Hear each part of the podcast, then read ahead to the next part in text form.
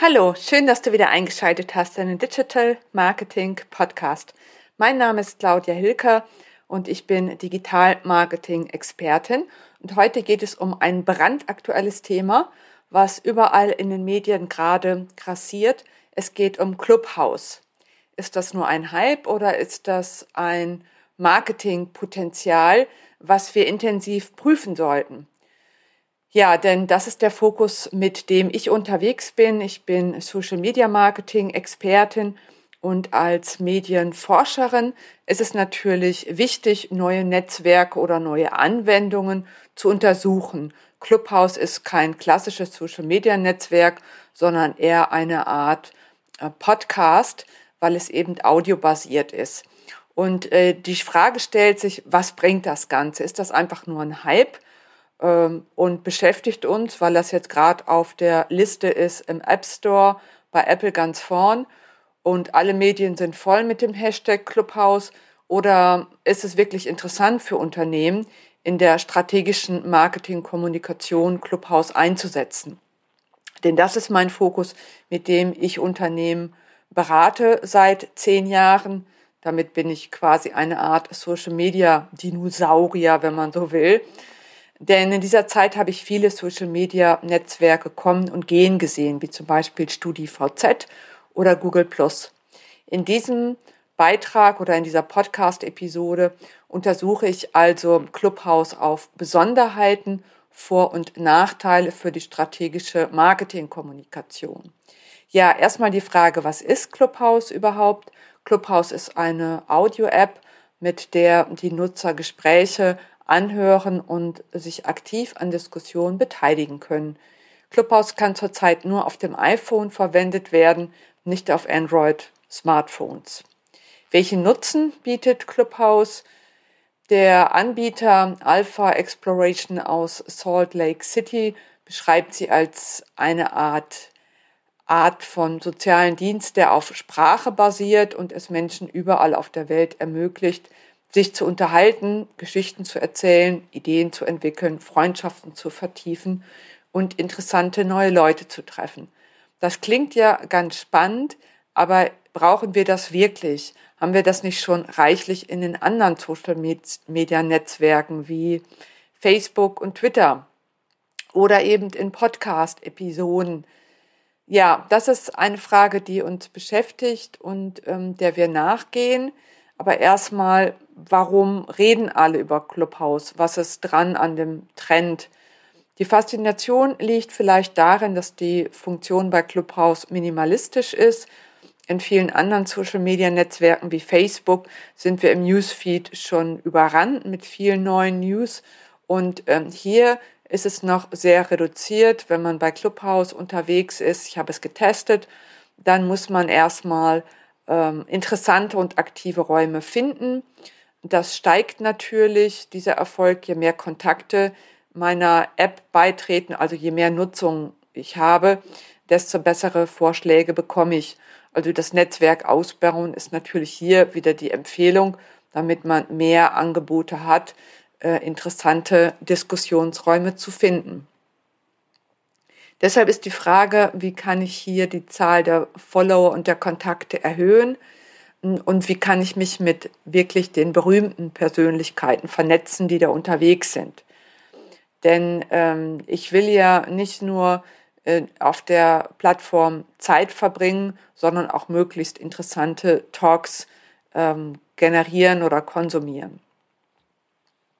Wenn man als äh, Speaker oder eben als Anbieter für Talks Teilnehmer generieren will, ist es wichtig, auch sich in den anderen Räumen zu beteiligen, damit man sich vernetzen kann. Auch kann man auf Instagram und Twitter hinweisen auf den Talk, den man veranstaltet, damit die sich das schon mal vormerken können im Kalender und daran teilnehmen können. Interessant ist auch der finanzielle Hintergrund von Clubhouse, denn ähm, ja, Wahnsinn, die laut Forbes hat Clubhouse schon 12 Millionen Dollar bekommen, äh, obwohl das, obwohl die App jetzt zu dem Zeitpunkt weniger als 5000 Beta-Nutzer hatte. Also ihr seht schon, das Ding geht durch die Decke, weil es schon klar ist, dass man damit wieder neue Netzwerkeffekte generieren kann, wie wir das auch schon erlebt haben bei Facebook oder Instagram. Denn diese Netzwerkeffekte sorgen dafür, dass ich dann anschließend mit den Werbeangeboten auch möglichst gute Absatzpotenziale habe als Betreiber des Netzwerks. Was ist jetzt das Besondere und was ist die Erfolgsstrategie, dass Clubhouse wirklich überall diesen Hype ausgelöst hat? Meiner Meinung nach ist das eine elitäre Strategie zur Markteinführung, die das verursacht hat. Denn äh, am Anfang wurden wirklich Influencer und Promis eingeladen, wie Caro Daurer, Joko Winterscheid oder Christian Lindner um mal die deutsche Fraktion zu nennen, aber es gibt natürlich noch viele internationale Promis und in den USA ist die App schon auch noch weiter verbreitet. Aber es ist natürlich fraglich, ob all diese Promis auch der Plattform treu bleiben und ob die Anziehungskraft der Plattform trotzdem bleibt. Na jedenfalls ist die Einführung des Portals eine Marketingstrategie, die sehr elitär ist, denn Clubhouse setzt auf handverlesene Einladungen.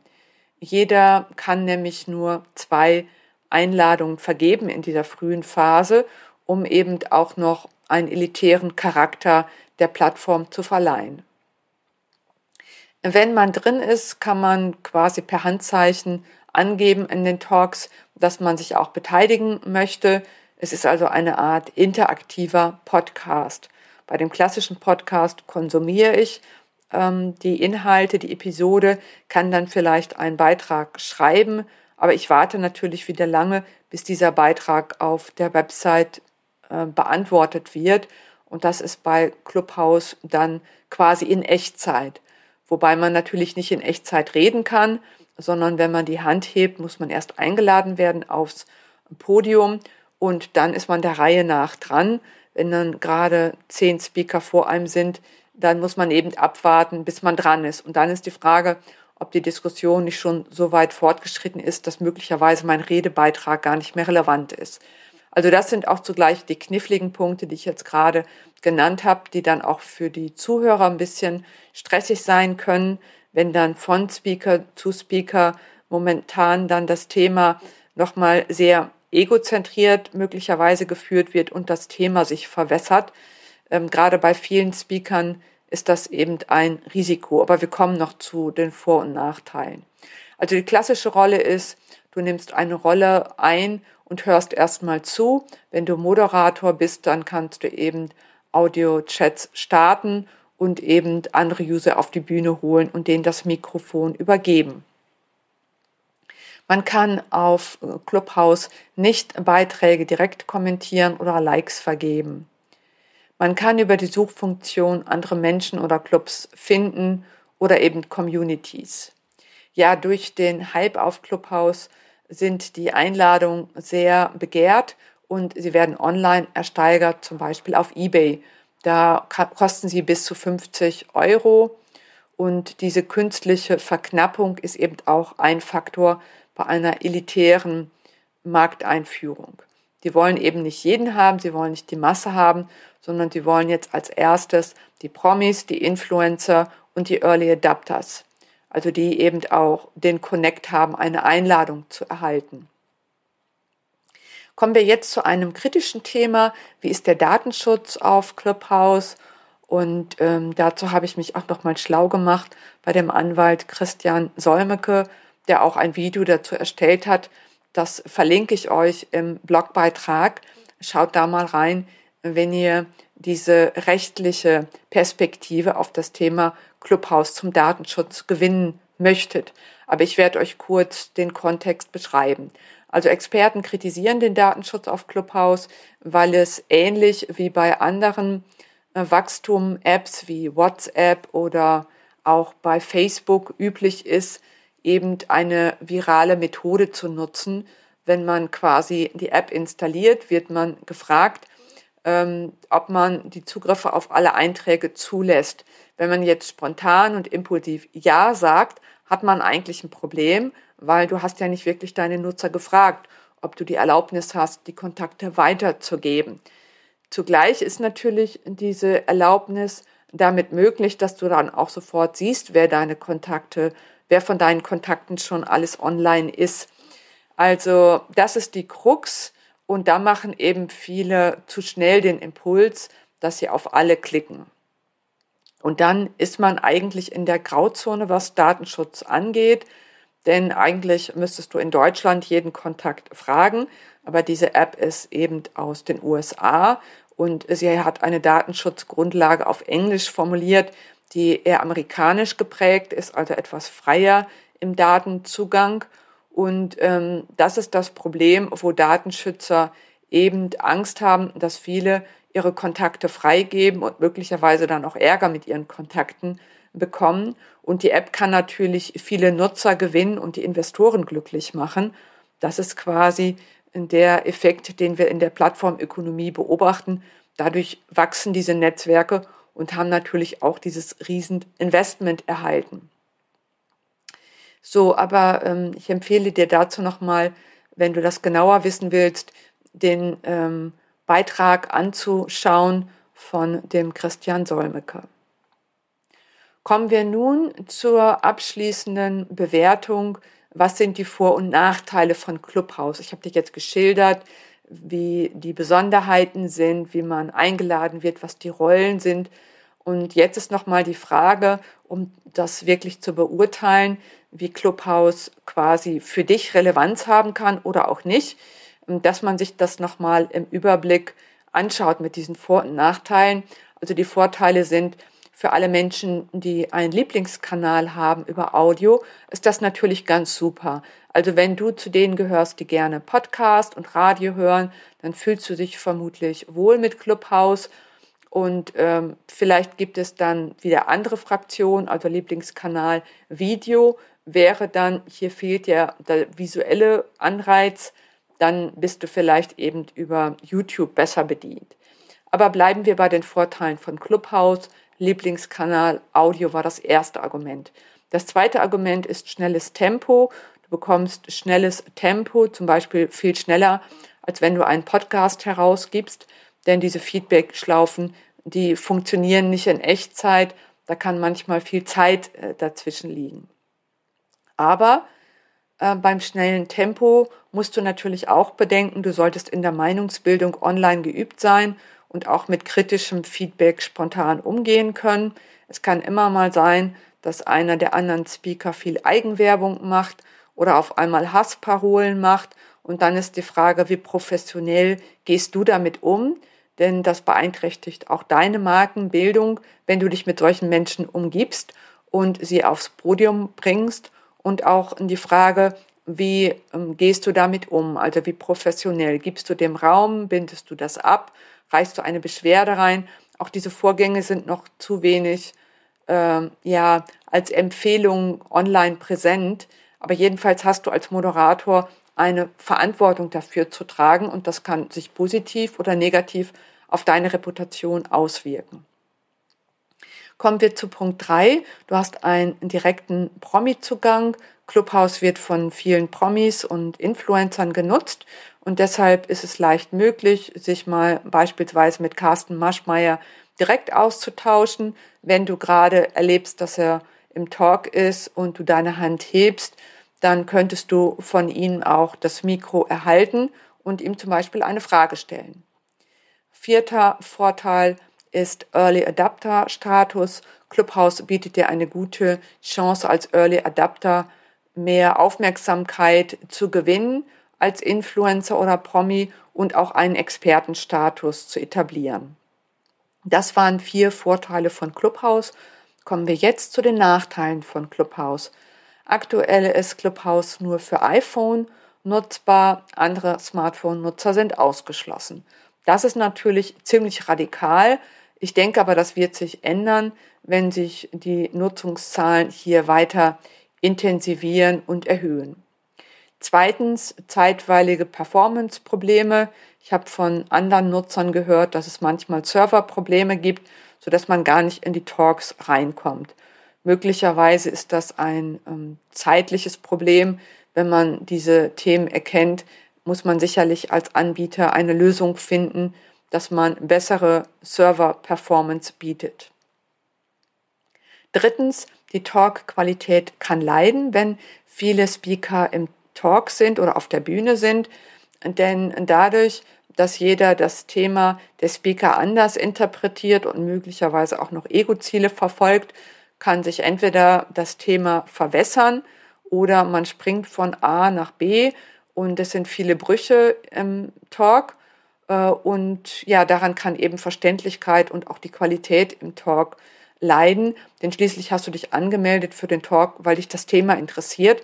Und wenn das jetzt durch diese Variante verzettelt wird, dann kann es sein, dass du hinterher äh, un, ja, unglücklich bist mit dem Verlauf, äh, weil das Thema eben nicht mehr fokussiert wurde. Vierter Nachteil von Clubhouse ist Datenschutz, den ich dir eben schon mitgeteilt habe, und Missbrauch allgemein. Denn die Kontrollierbarkeit der Talks kann jederzeit passieren durch Speaker mit viel Eigenwerbung oder spontane Hasskommentare und Beleidigungen. Und hier fehlen meines Erachtens noch Regeln und Erfahrungswerte zur Problemlösung. Wie wird das gehen? Wird das sein wie bei Facebook, dass man das einreicht? Wird es sein, dass da Bots drüber laufen und das Ganze dirigieren, wie es ja auch bei Facebook gemacht wird, dass bestimmte Begriffe sofort auch gesperrt werden oder gemeldet werden? All das ist noch unklar. Und die Frage ist auch, zählt als Basis das Datenschutzgesetz aus den USA oder das deutsche, was ja nun viel strenger ist. Also das sind alles noch ungelöste Themen, äh, wo meines Erachtens noch viel Klärungsbedarf ist, damit sich diese Plattform auch weiter etablieren kann. Kommen wir jetzt zur Zusammenfassung. Clubhouse ist ein neuer Hype in der Medienwelt. Das sehen wir gerade an den ganzen Schlachtzeilen und Themen und zieht viele Promis und Early Adapter an. Aber als Unternehmer musst du dir die Frage stellen, warum ich, soll ich Clubhouse nutzen? Ähm, klar kannst du jetzt sagen, meine Antwort ist, ich nutze Clubhouse, weil ich Promi oder Influencer bin und mehr Aufmerksamkeit gewinnen will und mich als Early Adapter positionieren möchte, dann ist es gut und dann ist dein Zeitinvestment wahrscheinlich gerechtfertigt. Aber aus der klassischen Marketing-Sicht ist es zu dieser frühen Marktphase noch fraglich, ob sich Clubhouse wirklich langfristig etabliert. In meinen zehn Jahren als Social-Media-Expertin habe ich schon viele Social-Media-Netzwerke kommen und gehen gesehen, wie Google. Und äh, hier ist eben die Frage, ob das Netzwerk wirklich beständig weiter wächst und ob es für alle verfügbar ist, auch ohne Einladung und auch über alle Smartphone-Arten. Ja, was wäre denn, wenn wirklich Clubhouse sich weiter etabliert? dann hätte man auch Nutzenargumente für den Einsatz von Clubhouse in der strategischen Marketingkommunikation. Aber wie gesagt, zurzeit lässt sich diese Frage noch gar nicht beantworten, denn die Analysen zur Mediennutzung fehlen noch. Diese werden beispielsweise erhoben mit ARD ZDF Online-Studie oder eben mit vielen anderen Analysen und ähm, ja, Media-Tools. Denn es ist ja mal die Frage, wenn ich unternehmerisch investiere, wie ist mein Return on Invest im Zeitaufwand, den ich in dieses Netzwerk gebe, kommt das auch irgendwie zurück für mich, dass dieser Einsatz profitabel ist.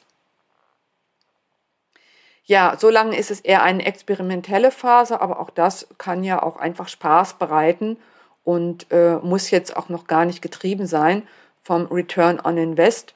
Also alle, die dabei Spaß haben und das genießen, dann ist es vielleicht ein Hobby, aber es ist vielleicht nicht geeignet für den unternehmerischen Einsatz. Das kann natürlich auch sein. So, ich hoffe, ich habe dir heute spannende Impulse gegeben zu diesem Thema Clubhouse. Ist es nur ein Hype? Ist es ein Marketingpotenzial? Lass mir ein Like da, abonniere den Kanal und empfehle mich weiter. Darüber würde ich mich freuen, denn das ist meine Art von Belohnung dass ich hier den Podcast betreibe. Und ich würde mich freuen, wenn du mich dabei unterstützt und motivierst, weiterzumachen. Ich wünsche dir noch einen tollen Tag und hier war Claudia Hilker. Ciao.